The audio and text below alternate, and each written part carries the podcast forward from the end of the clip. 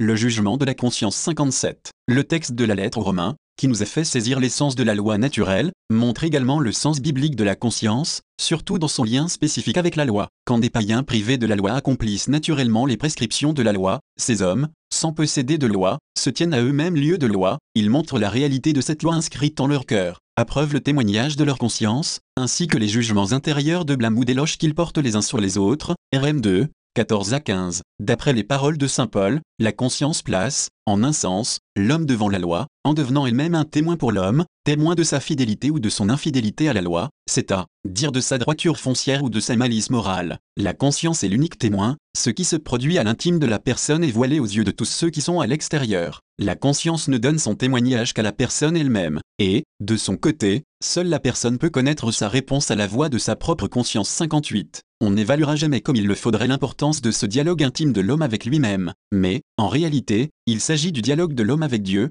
auteur de la loi, modèle premier et fin ultime de l'homme. La conscience, écrit Saint Bonaventure, est comme le héros et le messager de Dieu, ce qu'il dit, elle ne le prescrit pas d'elle-même, mais elle le prescrit comme venant de Dieu, à la manière d'un héros lorsqu'il proclame l'édit du roi. Il en résulte que la conscience a le pouvoir d'obliger sans trois. On peut donc dire que la conscience donne le témoignage de la droiture et de la malice de l'homme à l'homme lui-même, mais en même temps et avant tout, quel est le témoignage de Dieu lui-même, dont la voix et le jugement pénètrent l'intime de l'homme jusqu'aux racines de son âme, en l'appelant fortité et suavité à l'obéissance, la conscience morale n'enferme pas l'homme dans une solitude insurmontable et impénétrable, mais elle l'ouvre à l'appel, à la voix de Dieu. C'est là et nulle part ailleurs que réside tout le mystère et la dignité de la conscience morale, dans l'existence, c'est-à-dire le lieu, l'espace sacré où Dieu parle à l'homme 104, 59. Saint Paul ne se borne pas à reconnaître que la conscience joue le rôle de témoin, mais il révèle également la manière dont elle s'acquitte d'une telle fonction. Il s'agit de raisonnement, qui blâme ou qui loue les païens selon leur comportement, conféré Rem 2, 15, le terme de raisonnement met en lumière le caractère spécifique de la conscience, qui est d'émettre un jugement moral sur l'homme et sur ses actes.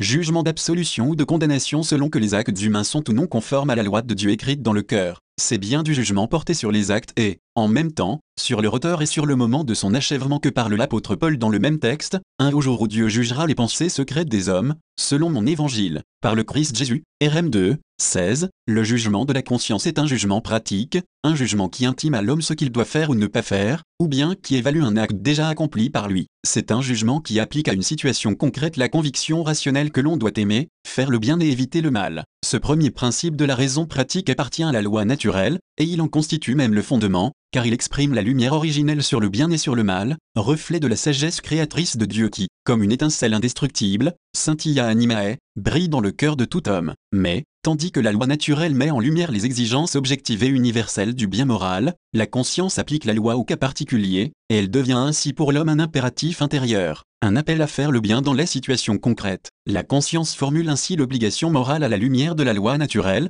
c'est l'obligation de faire ce que l'homme, par un acte de sa conscience, connaît comme un bien qui lui est désigné ici et maintenant. Le caractère universel de la loi et de l'obligation n'est pas supprimé, mais bien plutôt reconnu, quand la raison détermine les applications dans la vie quotidienne. Le jugement de la conscience affirme en dernier ressort la conformité d'un comportement concret à la loi, il formule la norme la plus immédiate de la moralité d'un acte volontaire, en réalisant l'application de la loi objective à un cas particulier 105, 60. Comme la loi naturelle elle-même et comme toute connaissance pratique, le jugement de la conscience a un caractère impératif, l'homme doit agir en s'y conformant. Si l'homme agit contre ce jugement aussi, par défaut de certitude sur la justesse ou la bonté d'un acte déterminé, il l'accomplit, il est condamné par sa conscience elle-même, norme immédiate de la moralité personnelle. La dignité de cette instance rationnelle et l'autorité de sa voix et de ses jugements découlent de la vérité sur le bien et sur le mal moral qu'elle est appelée à entendre et à exprimer. Cette vérité est établie par la loi divine, norme universelle et objective de la moralité. Le jugement de la conscience ne définit pas la loi, mais il atteste l'autorité de la loi naturelle et de la raison pratique en rapport avec le bien suprême par lequel la personne humaine se laisse attirer et dont elle reçoit les commandements. La conscience n'est donc pas une source autonome et exclusive pour décider ce qui est bon et ce qui est mauvais, au contraire, en elle est profondément inscrit un principe d'obéissance à l'égard de la norme objective qui fonde et conditionne la conformité de ses décisions aux commandements et aux interdits qui sont à la base du comportement humain 106, 61. La vérité sur le bien moral, énoncée par la loi de la raison, est reconnue de manière pratique et concrète par le jugement de la conscience qui pousse à assumer la responsabilité du bien accompli et du mal commis, si l'homme commet le mal. Le juste jugement de sa conscience demeure en lui témoin de la vérité universelle du bien,